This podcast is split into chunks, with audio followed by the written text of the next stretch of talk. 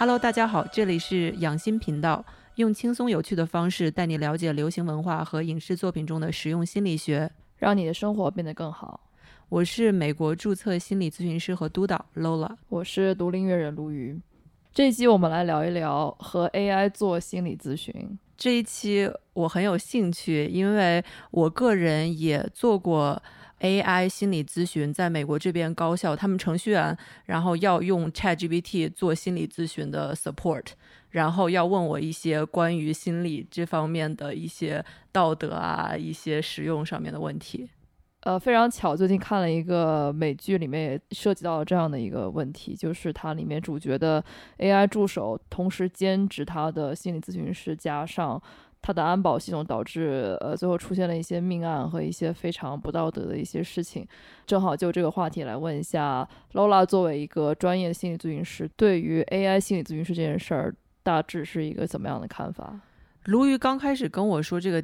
剧情的时候，就是说咨询师同时做安保的时候，我就满头的问号，并且感到非常的愤怒。嗯，因为作为一个心理咨询师，明白这个其实是有非常多的问题的。首先，一个很重要的是专业界限的私密性和保密性，因为其实当你在和心理咨询师聊天的时候。你是选择有一些事情告诉心理咨询师，有一些事情不告诉心理咨询师的，嗯，这个是很重要的。你并不是要把自己拨开了看，而是你选择自己感觉舒服的、愿意相信他的地方来分享。就是你在这一段关系中是有这样的一个权利，有这样的一个主动权的。嗯，这就是为什么心理咨询师是不应该加他们来访者的社交媒体的。因为有的时候，如果说心理咨询师就是去网上去搜他们的来访者，可能就会看到来访者一些并不想和心理咨询师分享的东西。就举个例子，如果说这个心理咨询师他。对一些社会议题有非常强烈的感觉，但是他在在网上搜到了他的这个来访者，那么心理咨询师他就很有可能因为这件事情就影响到对来访者的看法。嗯，如果说来访者他并不想分享这一块东西给心理咨询的咨询师的话，那么其实这一块信息就会影响到他们的关系。嗯，这只是一个例子，但是如果说你是一个安保的话，你是会。接收到很多关于来访者的一些信息，是在心理咨询师里面没有用，甚至还有害的。嗯，这个是一个很很大的问题，所以必须要做到有呃隐私和专业分开的这样一个界限才行。对，确实，因为剧里面就是因为没有这个剧情本身是他在 session 里面说我好想要这个人死，嗯，然后结果安保听了这句话之后就把这个人想办法杀掉了。这个其实会给来访者带来很多的 confusion，很多的疑惑，因为他并不能确定这个 AI 是以哪个角色与他互动的。嗯，就像你刚才说的，如果是你在心理咨询室里面，你说我好想让他死呀。当然，我觉得如果是一个负责任的心理咨询师的话，这个瞬间是需要去问更多的问题的。说你是真的想要他死吗？就是你有没有计划要去伤害这个人？因为如果说是的话，其实心理咨询师需要做一些事情的。嗯，但是如果说只是一个想法的话，那心理咨询师是有责任保密的。嗯，就是这个其实是需要去 clarify 的。嗯，然后我觉得这个剧里面可能就没有这样的东西，这个就也说明这个心理咨询师当的不咋地。那你觉得，如果我们现在网络上的这些 AI，他们能做到这一点吗？你确定他们你的隐私在这里有足够多的保障吗？呃，不能确定。我认为 AI 做心理咨询师的一个最大的问题就是关于安全性和关于危急时刻的保护。因为当我们在心理咨询的时候，一切东西都是保密的。然后，除非有两条，一条是你要伤害自己，你要自杀，你有自杀的行为；还有一个就是你要去伤害别人，你要杀别人。这两件事情，心理咨询师是需要打破这个保密性原则的。呃，如果说你是一个 AI 的话，你也是需要，一定是需要做到这两点的。嗯，但是很多时候，你作为一个 AI，它很难评估这件事情。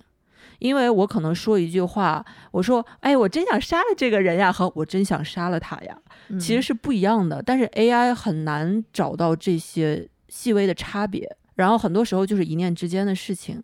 我认为这个 AI 在这一点还需要有很多的完善，这个也是我当时给这个 AI 公司做咨询的时候，我提到一个很重要的事情，就是安全措施。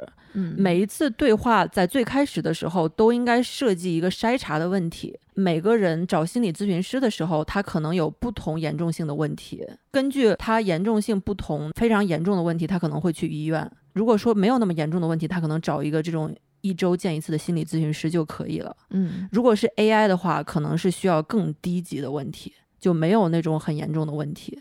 所以说，当一个人找到心理咨询师的时候，是心理咨询师他的义务去判断这个来访者他的问题，心理咨询师可不可以解决。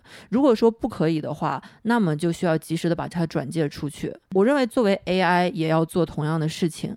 因为 AI 很有可能它没有办法去应对来访者他很严重的问题，比如说我一个来访者，我现在有非常强的自杀的意图，并且我有自己一个计划，然后我就去找 AI 说，然后我认为 AI 最开始的时候就需要确定说，我这个客户我可不可以 handle。如果不可以的话，我需要立刻给他一些别的选项，比如说给他当地的医院是怎么怎么样的，甚至是警察的热线，甚至是呃 suicide prevention 就是自杀干预热线，或者是一些真人的心理咨询师可以给他更高级别的看护。嗯，就是很正常的嘛。就比如说我有来访者过来找我。然后我第一次跟他见面的时候，我的目的更多的不是说我怎么样留住这个来访者作为我的客户赚钱，我的目的是确定我跟这个来访者是一个好的 fit。好的 fit 分好几个方面，一个方面是他的问题有多严重，他通过每周一次的心理咨询可不可以解决。如果说不可以的话，那么我就需要把它转接出去。我可能会去转接到转接给医院，或者转接给这种需要更更高频率干预的地方。啊，还有一个是我要确定我的专长和他需要解决的问题有没有 match。呃，如果说一个人他是一个钢铁大直男，然后他有一些男性问题。要跟我咨询的话，我可能就没有这么多的经验，然后我就需要跟他讲说，哎，我其实没有这样的经验，我给你三个别的咨询师的选项，然后你去看看他们怎么样。我认为作为一个 AI 也需要做一样的事情，就是他可以判断自己的能力是否能够应对这个客户的需求。对，这个是一切进行 AI 开始之前都该做的事情，这个这个是一定需要的第一步。就是我们说，不同的职业它有不同职业的道德规范。比如说，作为一个心理咨询师，他的道德规范和作为一个安保人员，他的道德规范会很不一样的。嗯，这个就涉及到一些利益冲突的问题。嗯，就比如说，当别人给你造成痛苦的时候，作为一个心理咨询师的话，当然不希望这件事情发生。但是，其实这个并不是心理咨询师一个责任去避免伤害发生。心理咨询师需要做的是给来访者一个空间，然后可能也需要给他一些方法，然后教他如何应对这个伤害造成的反应。嗯，但是作为一个安保人员，他的目的就是尽可能避免这个伤害的存在。然后为了实现这样的一个目的，安保人员就会采取一些心理咨询师不能做的一些事情，比如说去干预。嗯，但心理咨询师做的是不去干预的。因为如果干预的话，就会保密性就没有了。对，我觉得这个最大的问题就是你刚刚说的这个，就是因为你的 AI 认为你的安全受到威胁的这个界限是在哪里呢？就是这个和心理咨询这两个应该是毫不相干的。好，那么假设我们抛开影视剧的设定，我们现实生活中，如果假设我们明天就会用上一个和蔼可亲、能力非常全面的 AI，对我们的生活来讲会有什么利弊呢？哦，它肯定是有利的。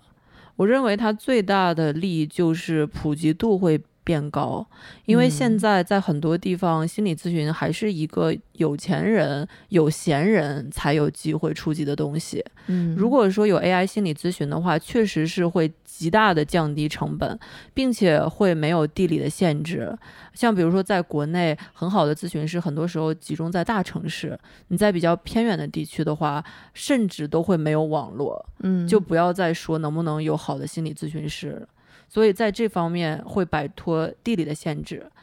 我有一个问题，就是国内咨询师有说我只能在这个城市见这个城市的来访者没有，国内国内是没有的，但是在哦美国是，呃，如果是心理治疗的话，要求是在本州的，嗯，但是有一些州可能会有一些 exception，OK，就所以国内，比方说我人住在一个城市，我可以治疗全国的人。对，你可以治疗全全国的人，OK。就地理没有限制了嘛。然后我认为时间限制也是很大的一个地方。就虽然我是一个咨询师，我有很多经验，但是我跟我的来访者，我们的这个呃 expectation 是我们每周就这一个小时的时间见。嗯呃，其他时候如果说他们有紧急情况的话，可以联系联系我，但是我还是要睡觉，还是要吃饭，然后我不能保证随时随刻都给他答复。嗯但是如果 AI 的话就没有这样一个限制，你凌晨嗯三点半给他发，他会立刻回你。那你觉得，假设增长了每次治疗的时间，会对结果它的成长有很大的帮助吗？我认为重要的是质量，而不是嗯说长度。比如说，你遇到一个非常好的按摩师和一个非常不咋地的按摩师一样，嗯就是甚至他按的会给你很痛，按的多还会把你按伤。嗯，嗯但是如果果一个很好的按摩师或者理疗师的话，他会在很短的时间内就帮你。明白，有一些人觉得 AI 比较安全，也是因为当我们聊到心理健康的问题，很多时候是有很多的羞耻的。呃所以说，当你觉得对方是一个人的话，你就很容易有这样的一个防卫的心，你就害怕对、嗯对方评判你啊，看不起你啊。嗯，这些，但是如果对方是一个 AI 的话，嗯可能有一些人就没有这样的想法，就随便把自己可能觉得压箱底的一些感到羞耻的一些小秘密都可以告诉他，嗯没有什么，压力。嗯嗯，不过其实我想跟大家讲的是，如果说对方是一个合格的心理咨询师的话，你在分享任何你觉得羞耻的东西，他都需要接得住的。嗯，如果说他评判你的话，那他就不是一个好咨询师，或者是不是一个适合你的咨询师。还有就是一个情感压力嘛，因为有的时候，呃，这个很常见，有一些人会觉得他需要去，呃，给咨询师留下一个好印象，就是希望咨询师喜欢他，就是有一些，哦比如说讨好型人格嘛，哦，就咨询师也是一个人嘛，我觉得这还挺常见的。就有的时候你也会想说，哎，我是不是我咨询师最喜欢的客户呀？啊，真的有的时候会想 这样的事情啊。哦，那嗯你有没有觉得你的客户有时候在跟你争宠？我觉得没有，但是当他们听到这种我很 enjoy 跟他们工作，他们都很开心。呃，但是 AI 的话就没有这个压力了，哦，你也不需要对 AI 有礼貌，嗯，就这段关系。呃，会更容易完全为你服务。嗯，当然，心理咨询师这段关系也应该完全为你服务的嗯啊、但是 AI 可能就这个门槛就更低了。嗯，我还想到一点，就是呃，让你找心理咨询师质量的门槛提高了。就是你可以，它可以自动帮你筛掉一些，比方说不够格的咨询师，因为 AI 的门槛肯定是往上。我觉得这个是一个需要一个动态的眼光来看。我认为嗯至少现在 AI 还没有到达这个水平。就是你让你让 AI 真的去心理治疗的话，我认为现在的 AI 水平是不不行的，嗯，是还嗯不够一个普通的心理咨询师的水平。嗯当然，我认为这个是会随着时代它会越来越进步的，嗯，但是我认为它本质上。有一些缺陷是没有办法通过科技的进步而满足的。嗯哪些缺陷呢？首先，我认为啊你跟心理咨询师是一段有人情味儿的关系。嗯，就是我认为很重要的一点就是，当你经历了一段很痛苦、对你影响很大的事情的时候，你的心理咨询师如果也经历过这一个经历的话，这对你来说其实是一个非常疗愈的过程。就当你跟你的咨询师说你的痛苦的时候，你的咨询师说：“我懂。”为什么？么我懂呢？因为我自己也经历过。嗯这个是非常非常宝贵的，嗯而不是说你的心理咨询师，比如说你是一个来自农村的重男轻女的家庭的这这样一个女孩子，嗯然后你的咨询师是一个来自一线城市，在国外长大的家里特别有钱的一个直男，嗯然后你再跟他讲你因为是一个女孩子，你家里面的弟弟。呃，所有的资源都给你弟弟，你自己有多么的痛苦的时候，他跟你讲我理解你，嗯，你就很难相信他对方真的理解你。是即使是对方他可能也工作过跟你一样的客户，我认为还是有一些东西是缺乏的。嗯嗯嗯，而 AI 就是这样的一个感觉。嗯，你是一个 AI，你是没有经没有经历我的痛苦的，你怎么能够懂我的痛苦？对对对，还有一个就是刚才讲的一些比较复杂的情况，我认为情绪和情感是非常复杂的东西，它要比大脑要复杂的多。就比如说我遇到的同一件事情，它对我的冲击是，我是有很多很多不同的细微的情绪，而且嗯我可能在每秒钟、每分钟它都会产生变化的。这个东西是很难用大脑来来理解的。当然，有一些流派可能会更注重这种，就是你改变你的行为和认知，然后改变你的情绪。嗯，但是我认为，对我来说很有意义的、很重大的一些进展，跟我的来访者是我们两个坐在同一个空间里面，他有这么多的情绪，我感受到了这么多的情绪。哦，我们两个什么都没有说，对嗯方在哭，我在嗯。感受他的情绪，嗯。然后他感觉到他的这个情绪被我包住了，嗯。这个是没有任何语言的。哦，但是他觉得我是安全的，我的这些情绪从小没有人可以让我在这边表达，但是在这个瞬间，有人懂我，有人接受我，有人跟我讲说，我这样是 OK 的。嗯我认为这个 AI 很难做到，是至少现在很难做到。对，现在很难做到。就如果有一天我们真的可以，比方说全息投影出一个人在你面前，嗯，然后去让他模仿你刚刚做的这些事情，你觉得的天花板会提升吗？我觉得，我觉得会提升，但同嗯时，我认为这个不同的人对它的接受程度和适用程度是不一样的。就比如说，嗯现在有 AI 的女朋友、男朋友、对象这种，嗯，就有人是嗯 OK 的，但有人就觉得不行。啊，明白明白。所以我觉得可能也是分人。我有一个想法嗯，就比方说现在你和 ChatGPT 说一些暴力的东西，他就会跟你讲说我不可以接受到这些。对，就你觉得 therapist 就咨询师也应该有一个类似的一个机制吗？就这个机制很难，我觉得就是比方说你在分享一些你，比方说你经历过的一些暴力的事情，他怎么他怎么能判断是你是要抒发一个情绪，还是你想要去做这样的一件事情？Chat GPT，我对这个深有感触，因为有的时候我需要跟 Chat GPT 聊一些，或者是咨询一些关于性暴力的事情，嗯，因为我会跟受过性暴力的幸存者工作，然后 Chat GPT 就说我不能回答你这个问题，就是因为对于 Chat GPT 来说，它的最重要的是 liability。就是他要保证自己不被法律诉讼啊什么这些，嗯，而不是为了来访者的利益。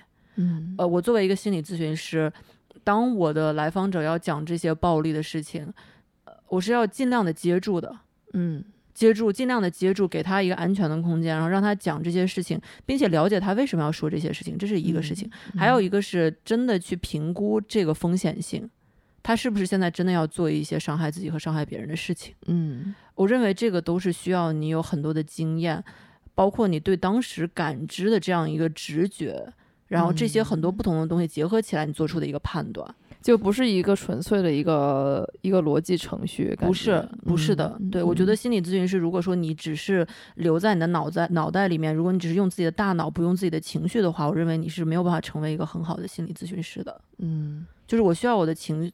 我的情绪和这个人在一起，我是一个完完全全的人，嗯，而不是我只是把我的大脑拿出来给他。当然，如果是长期的，你的来访者跟你讲一些很暴力的，让你感觉很不舒适的事情的话，你需要考虑这是不是一个合适的 match。呃，因为我之前也有遇到过来访，他来找我跟我讲说他有一些性瘾方面的问题，嗯，然后会说他在跟我进行心理咨询的时候，他就要做一些事情，然后这个的话，我认为是不可以接受的，对于我个人来说。嗯，所以说，我觉得我需要把它转接出去，给不同咨询师啊，或者是一些 facility 啊、一些医院啊之类的这嗯。些。但是作为一个心理咨询师，你在随时随刻是要以你的来访他的一个安危作为最高优先级别的东西。OK，所以嗯我们在考虑、呃程序如何接近人类的路上，还要建立很多这样的机制来来保证来访的安全。对，是的。还有一点，我可以让你想象一件事情，就是心理咨询和情绪上、情感上的疗愈，是不是只是逻辑思维的？就比如，如说，呃呃，有的时候你道理都懂，但是你就不去做。是你现在很焦虑，我跟你讲说，你不要焦虑了，你不要担心了，你还是会嗯焦虑。嗯所以说，我认为这个情绪、你的身体还有你的大脑这三个东西，在疗愈的过程中是缺一不可的。嗯，然后作为 AI 的话，它可能在大脑这边会比较强强大一些，嗯，但是从情绪和身体感知方面就没有那么那么强。哦，明白，嗯，就他没有身体，就是它没有他身体。对对他只能做出一个推断。对，那如果我们退一步说 AI 只是做一个树洞的话，你觉得这个对我们的日常生活会有一些帮助吗？就是我和他讲一些事情，他来进行一些回复，就类似于哦 ChatGPT 现在做的事情，但是可能会更进一步这样。我认为不一定。我举个例子吧，就是我可以做一个自我剖析和自我暴露。对我来说很困难的一件事情，就是我跟我朋友之间的这个关系，我很难相信。就是我觉得我一直需要很努力的让我的嗯朋友感觉感觉舒服，这样我才能呃值得他们对我的爱。然后，呃，对我来说很重要的一件事情是，当我的朋友跟我讲说，他们就接受我 just the way I am，嗯就是我不需要多么的努力，嗯，就是我本身就足够好了，他们就愿意跟我在一起。就即使是有时候可能他们需要做一些他们不那么愿意做的事情，但是因为他们爱我，所以他嗯。就愿意做这些事情。我认为，当你在做树洞的时候，就这段关系也是很重要的，就是对方他有选择不做你的朋友和拒绝你，但是他选择了接受你，陪嗯你，而 AI 没有这个选择，AI 它在那边，它就是在为你，就是它是一个程序。你的意思是说，因为 AI 失去了拒绝你的这个能力，而让你觉得你的努力没有价值吗？让我觉得我不够特别，你懂我的意思吗？就是说，就是说，很多人他来心理咨询，他是带着创伤的，就他的人生被很多人拒绝过，让他觉得，但这不是恰恰是 AI 的好处吗？就是他不会拒绝你。因为他没有能力拒绝你。就我认为，心理咨询让你做的事情，不是说，那你在离开 AI 怎么办？那其他人拒绝你怎么办？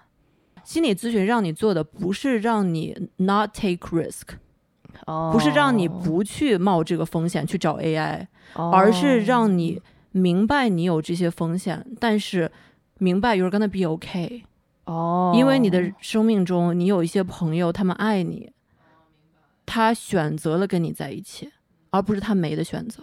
嗯，就比如说，你如果说有一个朋友的话，有一个朋友他为什么是你朋友呢？因为你爸是他爸的老板，所以他对你很好。你觉得这是一个真实的友谊吗？不是、对、嗯 AI 就是这样的，因为他没别的选择。哦，明白了。嗯，这个太深了，因为我们平时还只理解到一个我只需要一个人接受我、接纳我的这样一个阶段，我就还没有，还我完全没有想到过下一层，就是我认为是你的脑子没有想到，你的身体是有感觉的。其实你的心身体是知道的。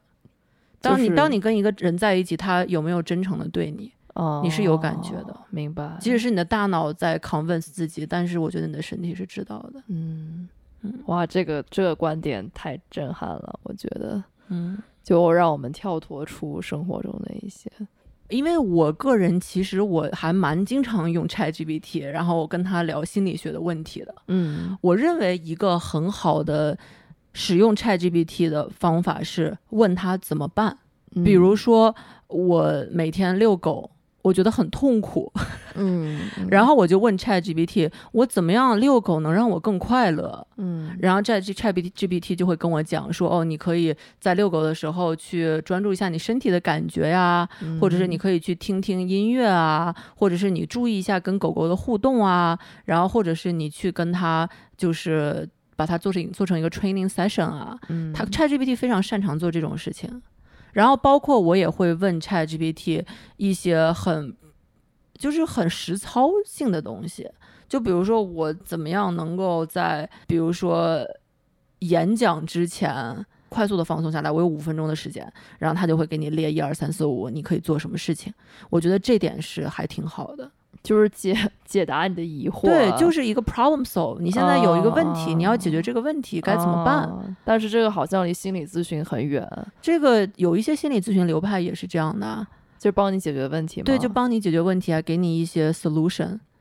呃，但是我认为，就是很多人他的心理问题是比这个更深的。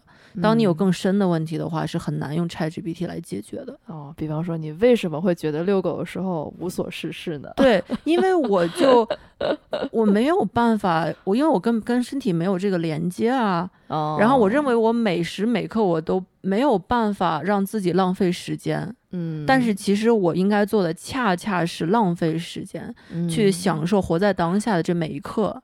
这个东西 ChatGPT 没有办法帮你，这完全是相反的呀。完全是 ChatGPT 让你就是我要做做做，度度度，对然后每每要做很多事情，让你觉得这个有意义。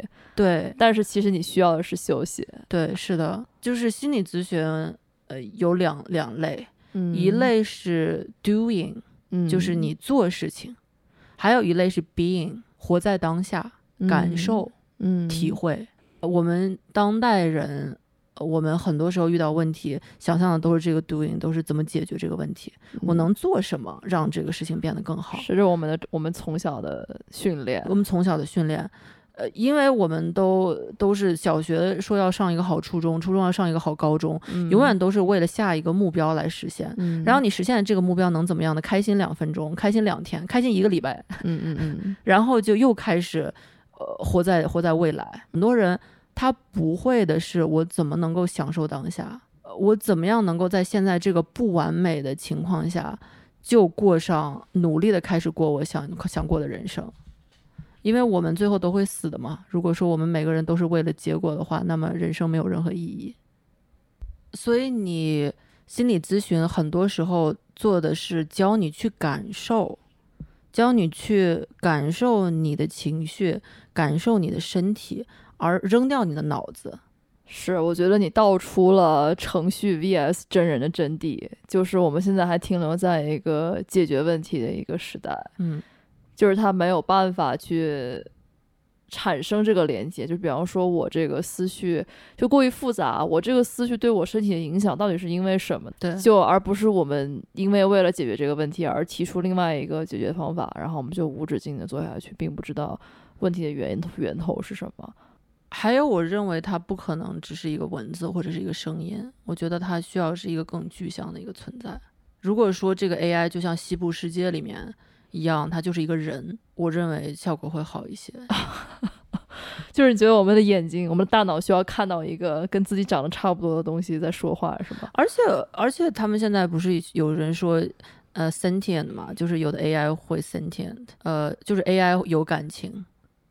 如果说有一天 AI 真的能够发展出来有感情的话，我认为这个是心理咨询的很大的一步，因为心理嗯咨询就是感情，你要跟嗯一个没有感情的人或者是机器去聊感没有感情这件事情。嗯就是很困难的事情。就我们可以想象一下，我们有很多不同的人，嗯然后有一些人呢，就是我们有不同 level 的同理心。当心理咨询师的话，是我认为一个好的心理咨询师是需要有很高的同理心的。嗯但是我们的人群中有少部分的反社会人格，然后他是没有同理心的，他完全不会体会别人的感受。就比如说这种变态杀人狂啊，嗯嗯，或者是之类的这些人，呃，我们来想象一下，这些人做心理咨询师会是怎么样的结果？就是你在跟一个没有同理心的人聊天，他非常非常的聪明，他知道你要想说什么，他知道你要想听什么，嗯，但是你跟他聊的时候，你知道他是没有办法感受你的感觉的，他说的这些话，只是因为你想要听而已。你有没有觉得这样的一个心理咨询的关系会有一些局限？就当你伤心的时候，你知道他不会为你伤心；你开心的时候，他也不会为你开心。它只是一个设计好的程序。但是如果假设生命中确实没有人和你产生这些积极的对话的话，有一个人跟你说“我真为你感到高兴”，是不是也是稍有一些积极的作用？我觉得是的，我觉得确实是。如果你没有心理咨询和没有任何 support，然后 versus 你有 support 的话，当然嗯 AI 对你来说是有效的。OK，在使用 AI 的时候，我刚才讲了一件事情，就是问他怎么办，嗯，包括你都可以问他说，我怎么样能够 be a happier person，我现在就是想要更开心一点，我有什么？办法能够变得更开心？他就会给你一些说什么写一些感恩日记啊，或者是做做运动啊什么这些，嗯这些是可以听的，有一些确实是有用的。还有就是当你不了解，当你不知道为什么的时候，嗯，你说我现在因为这件事情，他呃我感到伤心了，到底是为什么？然后有的时候嗯 Chat GPT 会跟你讲，就可能是有这些原因啊，嗯，是不是啊？嗯，然后有的时候会帮你哎打开一个不同的思路。嗯，我认为这两点其实是有的心理咨询师也会帮你做的事情，嗯，然后 AI 也是可以做的。心理咨询室里面很多重要的信息不是通过语言表达的，比如说，当你的一个来访者，比如说有的时候会眼神闪躲啊，或者他特意不聊一件事情啊，但是你知道这件事情其实挺重要的，你就知道说哦，这个可能是有一些原因，我能不能能不能用什么办法来戳戳他，问问他说，哎，你为什么不聊这个事情？我们是不是应该聊一聊这个事情？嗯？但是 AI 的话，你如果不跟他说的话，他他是不会知道的。嗯，所以有的时候，我觉得这个也是 AI 的一个局限性。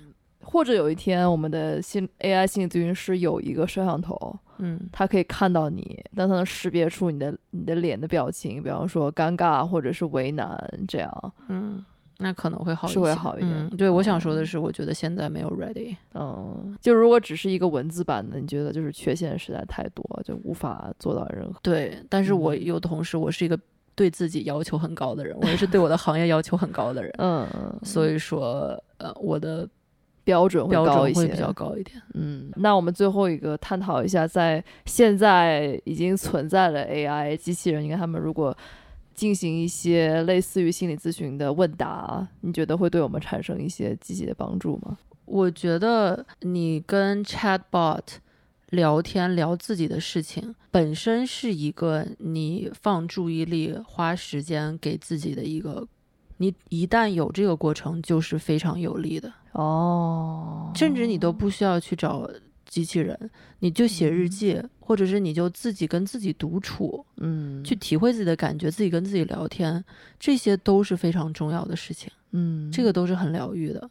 首先我，先我先说一下，这个是因人而异的。如果说你有非常严重的心理问题，尤其是你有自杀啊这些倾向的话，我是非常不建议你去使用嗯聊天机器人的。你需要一个你值得去有更多的 attention、更多的专业性的人去帮助你。嗯但你如果是一个本来其实没有什么太大的问题，呃，我认为其实是可以使用的。这个对你来说其实也是一个呃帮你了解事情不同观点的一个方法嘛。就有的时候我们呃我们很多时候我们在尤其是聊自己过去的创伤啊一些事情，我们很容易卡在自己的这个故事里。我每讲一次，感觉自己的这个错误的。也不能说错误的认知，就是这个一个固定的认知就会越来越坚固。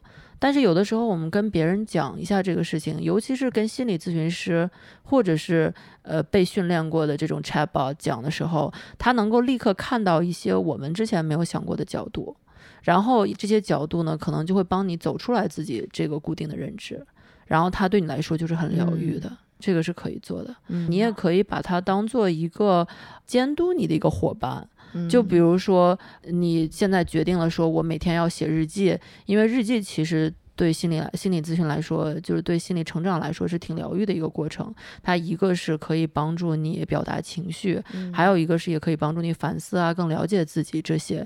这个对你来说比较比较困难的话，你去跟 Chatbot 去聊天。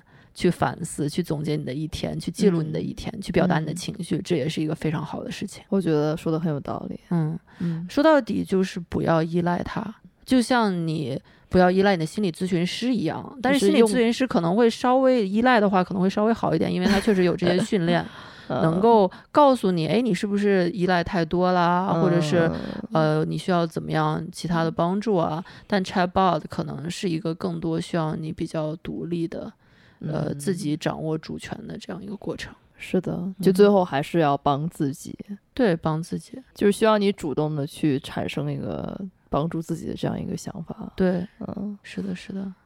最后，我想说一下，如果说我们有开发 AI 的一些一些大佬们在听这一期的话，嗯，如果用 AI 进行心理治疗的话，作为一个心理咨询师，我认为透明度和安全措施非常重要。